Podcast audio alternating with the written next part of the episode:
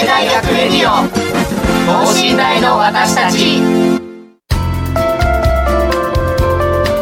この番組では神戸大学でのキャンパスライフ受験エピソードなど学生パーソナリティが生の声をお届けしていきます。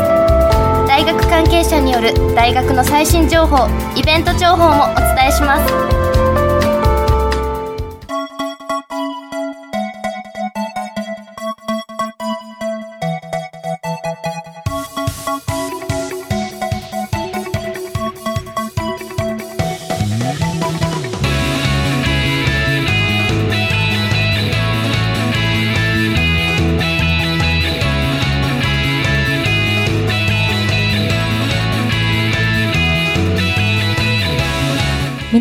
ばんは。神戸大学広報課の樋口です、えーいつもはですね学生パーソナリティがお送りしております。この神戸大学レディオですが今回は久々に職員パーソナリティでお送りしたいと思います。えーとですねまあえー今回放送がですね12あ10月12日ということなんですけども、えーとまあ、すっかり秋ですね。で、えっと前回があの芸術の秋ということであのお送りしたんですけど今日はちょっと食欲の秋寄りのあの内容でお送りしたいと思っております。えー今週のテーマは美味しさの秘密和牛の魅力に迫る前編です。先月9月にですね神戸大学で黒毛和牛の魅力創出技術セミナーというセミナーが開催されました。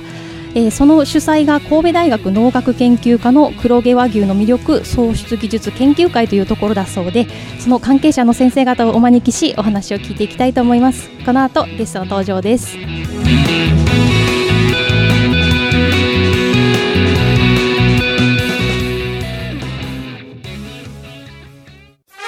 神戸大学レディオ。等身大の私たち。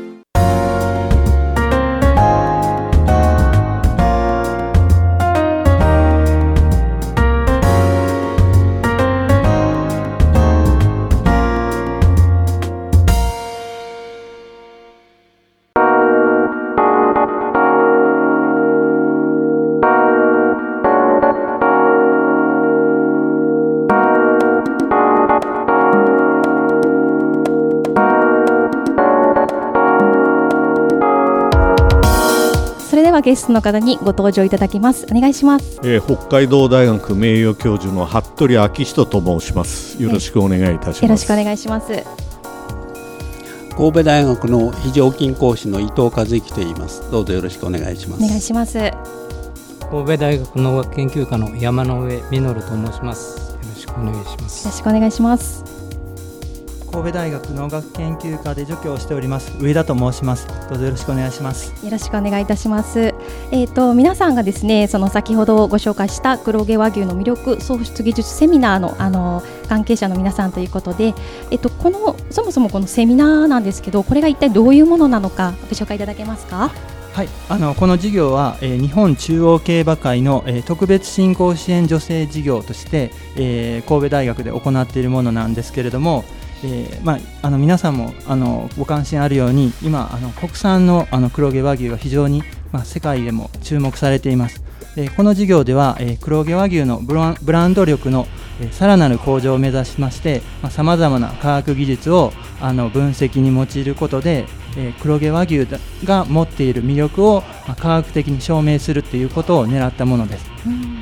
でこの事業のあの訴求あの PR 活動としまして、はいこういったセミナーをあの開催することにいたしました。あ、そうなんですね。えっ、と授業なんかそのプロジェクトみたいなことっていうことなんですね。あ、なるほど。えっとこのえっとまあそもそもその黒毛和牛なんですけど、まあその和和牛にもいろいろあったりすると思うんですけど、ちょっとその黒毛和牛っていうのを簡単にちょっとあの教えていただけますか？はい、あの日本にはあの和牛と言われるあの牛があの4種類あるんですけれども、はい、4種類。あの毛のあの黒いあの黒毛っていうものが、まあ、97%ああの占めています。そうなんですね。よく聞きますもんね、黒毛和牛っていうのが。あそうですね。でこの、えー黒毛和牛に特化しましてで、まあ、美味しいっていうことはもうすでに分かっているんですけれども、はいまあ、その美味しさの、あのー原因となるようなあの物質であったりあるいはあのー筋肉の、あのー特性であったりそういったものを分析することを狙っております。あ、そうなんですね。なるほど。その神戸牛とかも黒毛和牛っていう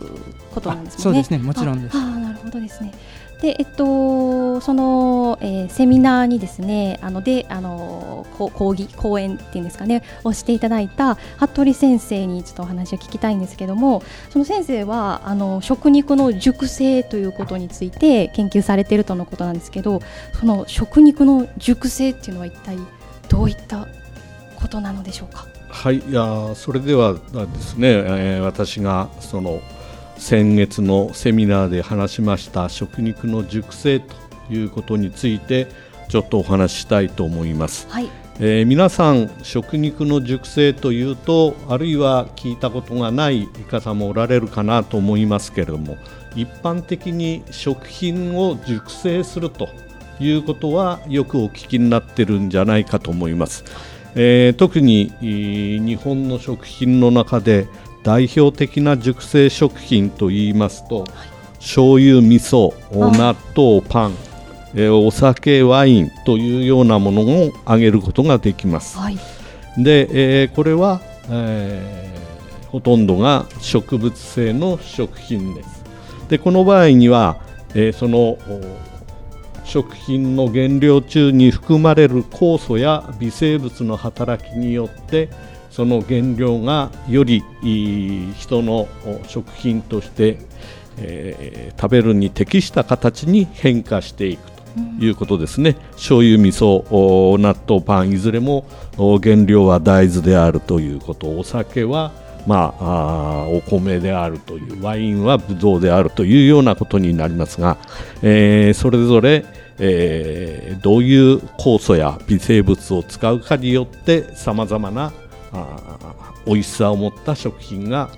熟成された結果として出来上がるということになります。それに比べて、はい、えー、食肉の熟成というのはちょっと違っておりまして、はい、じゃあまず食肉というのは何なのと一体どんな食品なのかということをお話したいと思いますが、はい、食肉というのは家畜や家禽家禽というのは鶏等ですね、はい、そういうものの骨格筋筋肉これが原料になっております。ただあ動物や鳥の筋肉というのは、えー、土畜といいまして、えー、まず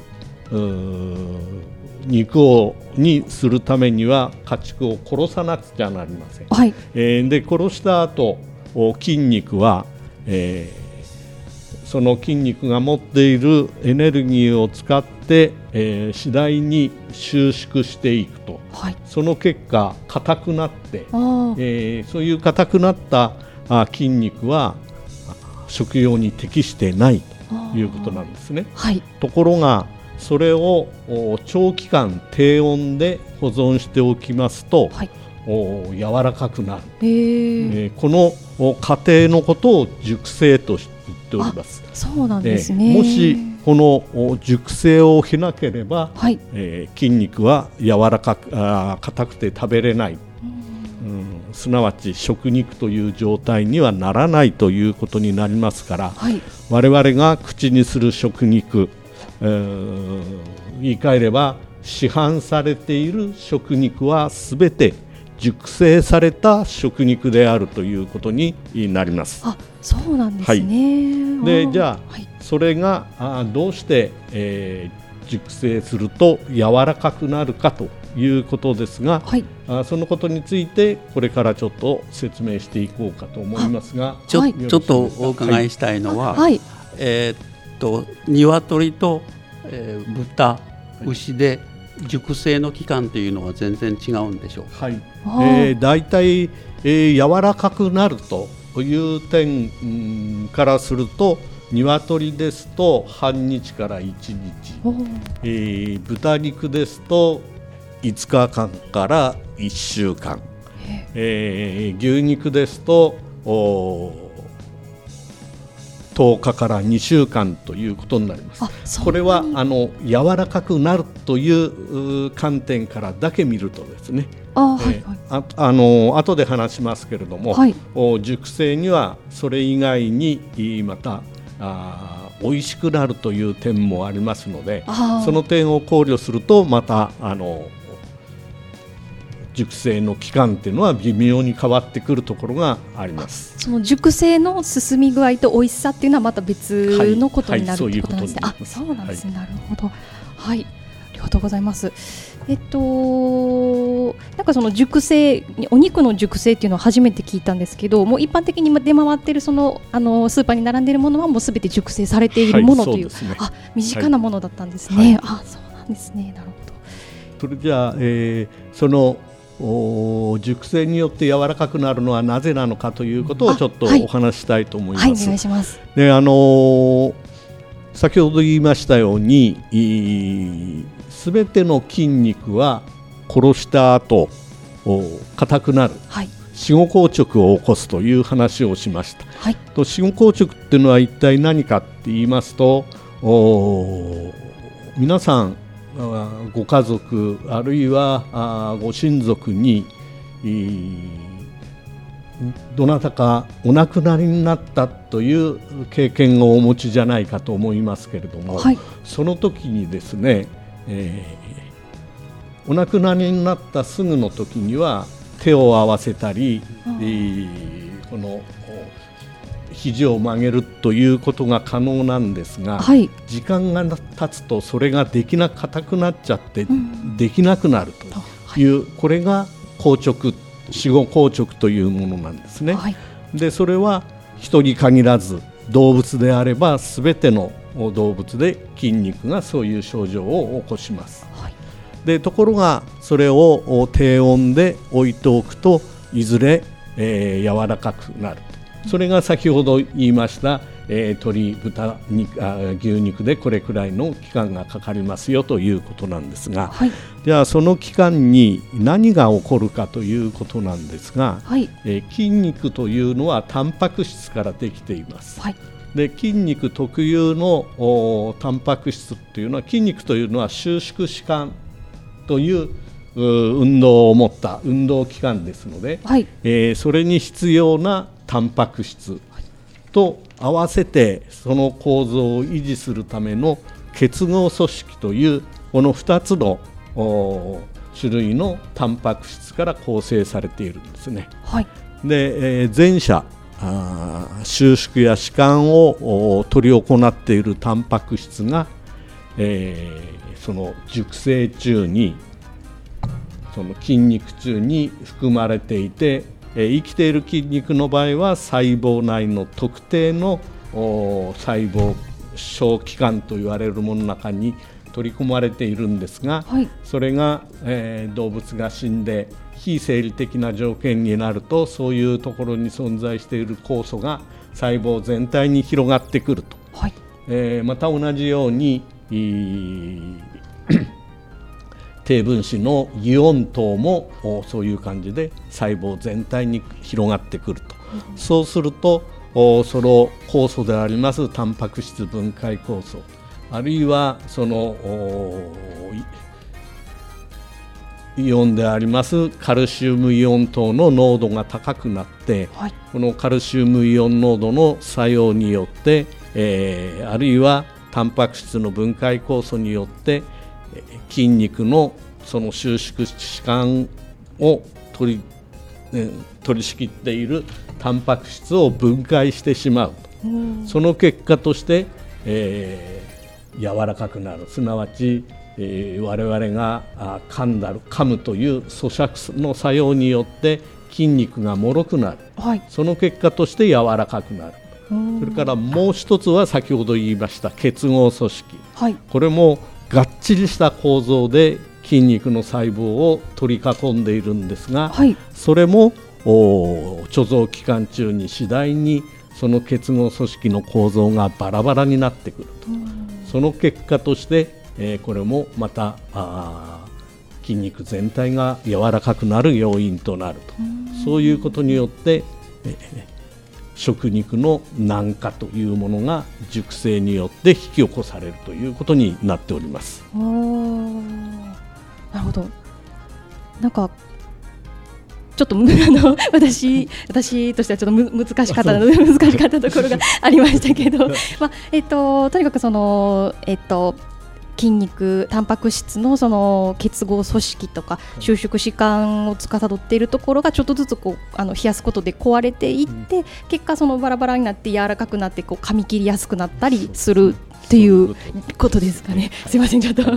理解しきれたかどうかちょっとあれなんですけど、あそういう仕組みなんですね。なるほど。でそのおちょうど美味しくなるところで止めるみたいなことをその食肉の業者の方とかがこうされているそうですね。あの、はい、一般的に、はい。鶏肉や豚肉っていうのは流通期間中にその柔らかくなるという関係の期間はあ十分なわけなんです。だから鶏や豚肉の場合には、はい、あえて熟成期間というのを設定しなくても大丈夫だと。あなるほど、最初にその適切な温度にして、はい、あとはもうそのまま物流に乗せれば、はいはい、あの届く間に美味しくなると、あそういう。ところが牛肉の場合は、そうはいかないと。いかないと、なかなかそのこれはあの家畜の大きさに大体依存してるんですけれども、はい、豚肉は豚の場合は大きいので、はい、それだけ時間がかかるということで、まあ、10日から2週間で柔らかくなるとさらに牛肉の場合にはこのもう一つですね美味しさの点でもこの柔らかくなるだけじゃなくて美味しさを獲得するためにも、はい、このもう少し長くする必要があるということでそれぞれ、えー、肉屋さんがですね、はい。え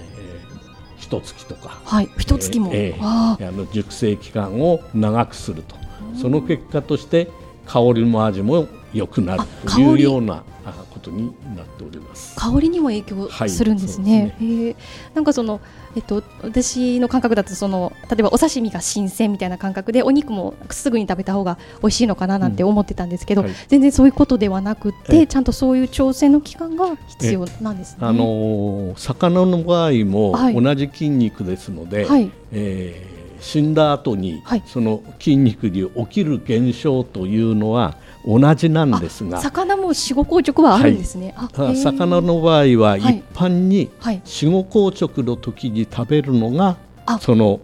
食感として一番いいと。ところが先ほども言いましたように、食肉の場合には、死後硬直の時に食べると硬くて食べれないそうですね。お肉コリコリしてもちょっとね、はい、あれですもんね、あなるほど。そういうことなんですね、はい。うんうんうん、なるほど。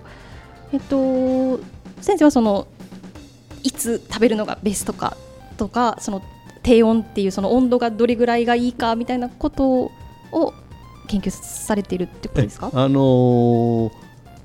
低温という大体あの食品のを低低温で貯蔵する場合には、はい、4度 C 前後と決まっておりますのでそれぐらいで、えー、貯蔵すると。で、えー、私がやってきたというのは、えー、その時にどういう先ほど言いましたように、えー、筋肉を構成している細胞がどういう変化が起きるのかでその変化は何によって引き起こされるのかということについて、えー、長く研究してきたそういう研究を、まああのー、山上さん先生と一緒に、はい、まあ、そういうことにも取り組んできたということになります。山上先生があの羽鳥先生と一緒に研究をされてきてるんですね。そうですね。あの一時期あの私も北海道大学を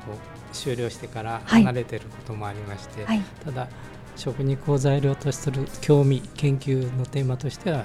現在までずっとご一緒させていただいております。そうなんですね、はい、あなるほど。えー、っと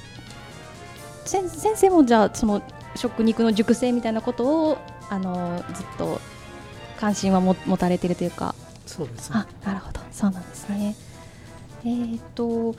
うですね熟成の仕組みとどういうふうにしているかというのを、はい、ご紹介いただきまして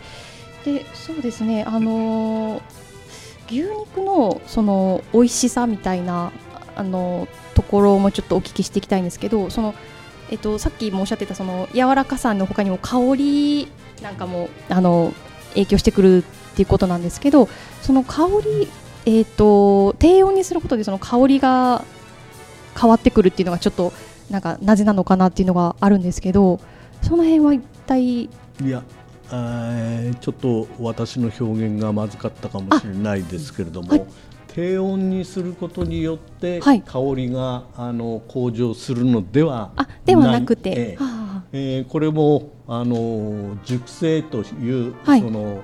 低温貯蔵する形で、えー、いろいろな変化に伴って香りも良くなってくるということで、はいはい、えー、低温にするのは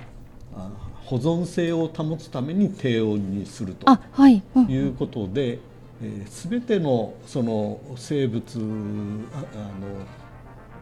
生物じゃないあの、えー、死んだ後の筋肉の構造というのは全て、えー、変化するのは温度に依存するわけですね、はい、だから低温で、えー、貯蔵するということになるわけなんです。でもしさらに温度を下げて冷凍すると、はい、その変化はさらに、遅くするかあるいはストップすることができると。しかし、はい、一方で、えー、冷凍するということによるさまざまな障害ができてきますので、はい、熟成という際には、はい、冷凍するということは避けて低温貯蔵するということになっております。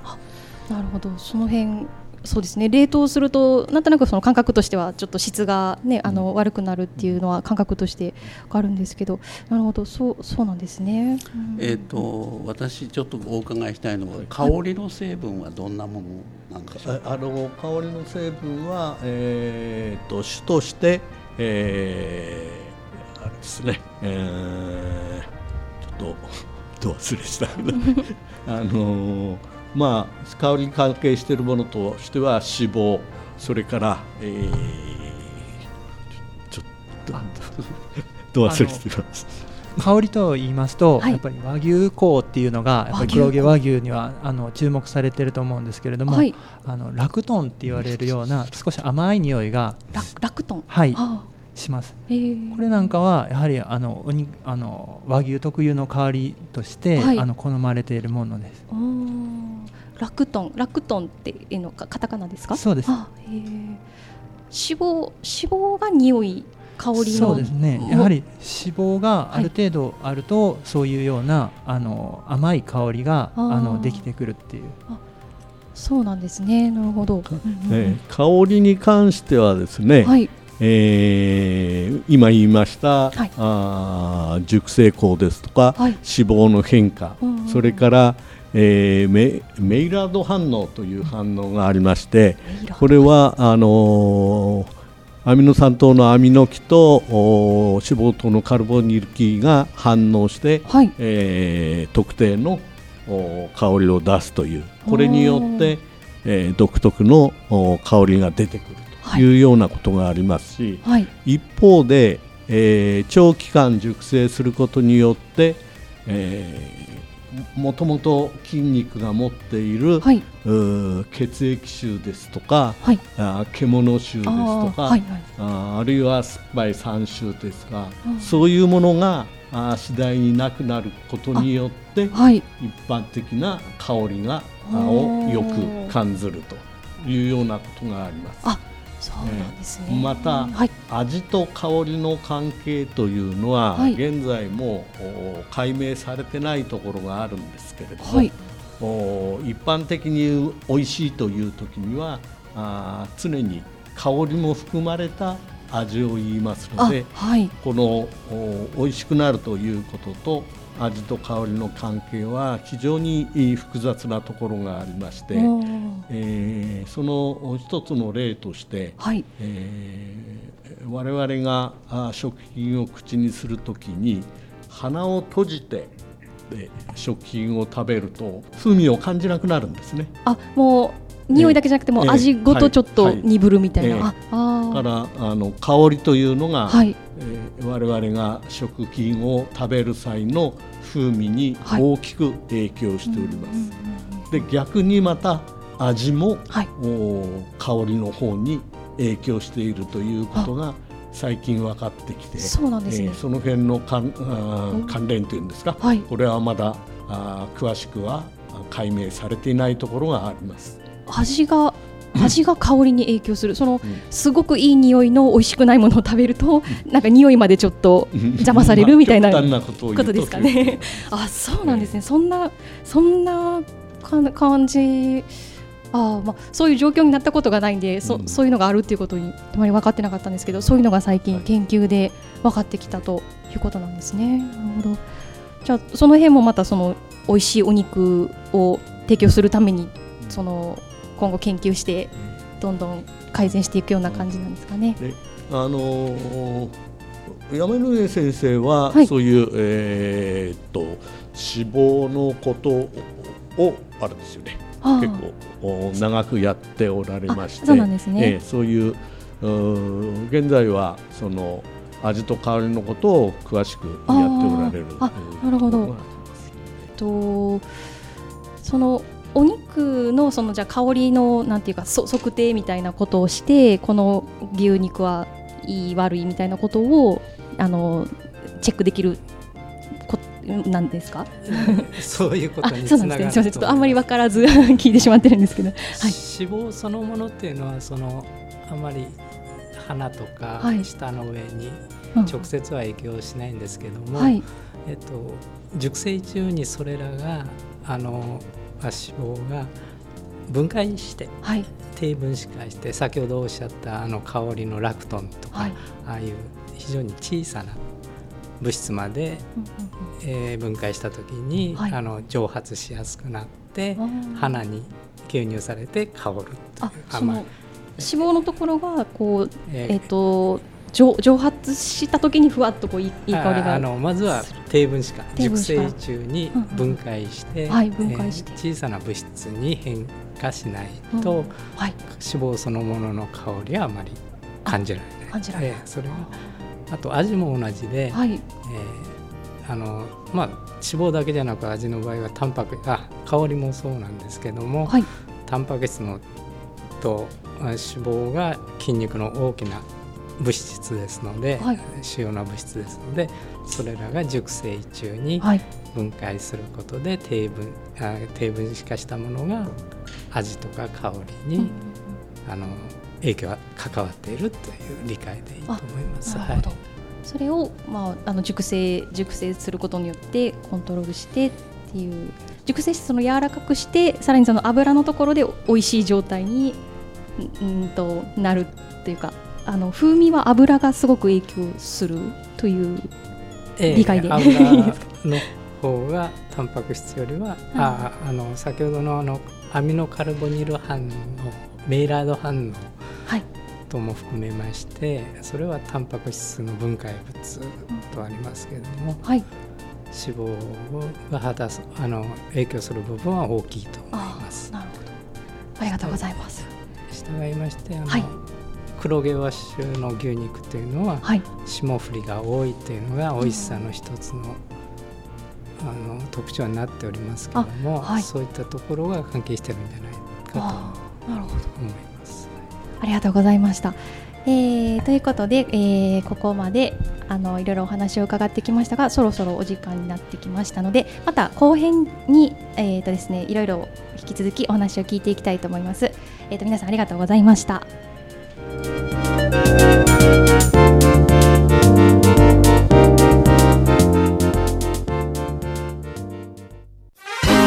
大学レディオ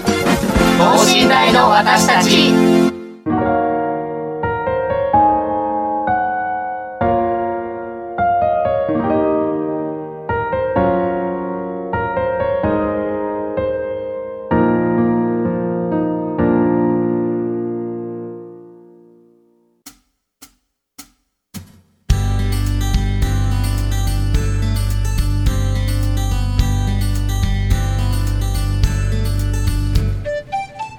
というわけで今回は、えーと、黒毛和牛の美味しさの秘密についてお話を聞いてまいりました、えーと、熟成というあの私知らなかったんですけどそういう仕組みで食肉が提供されているということが、えーと、ご紹介いただきましたね。えーと、ということで、あのー、はい、後半引き続きお楽しみにしてください。ということで今回は、えー、と神戸大学広報課の樋口がお届けしました。それではまた次回さようなら。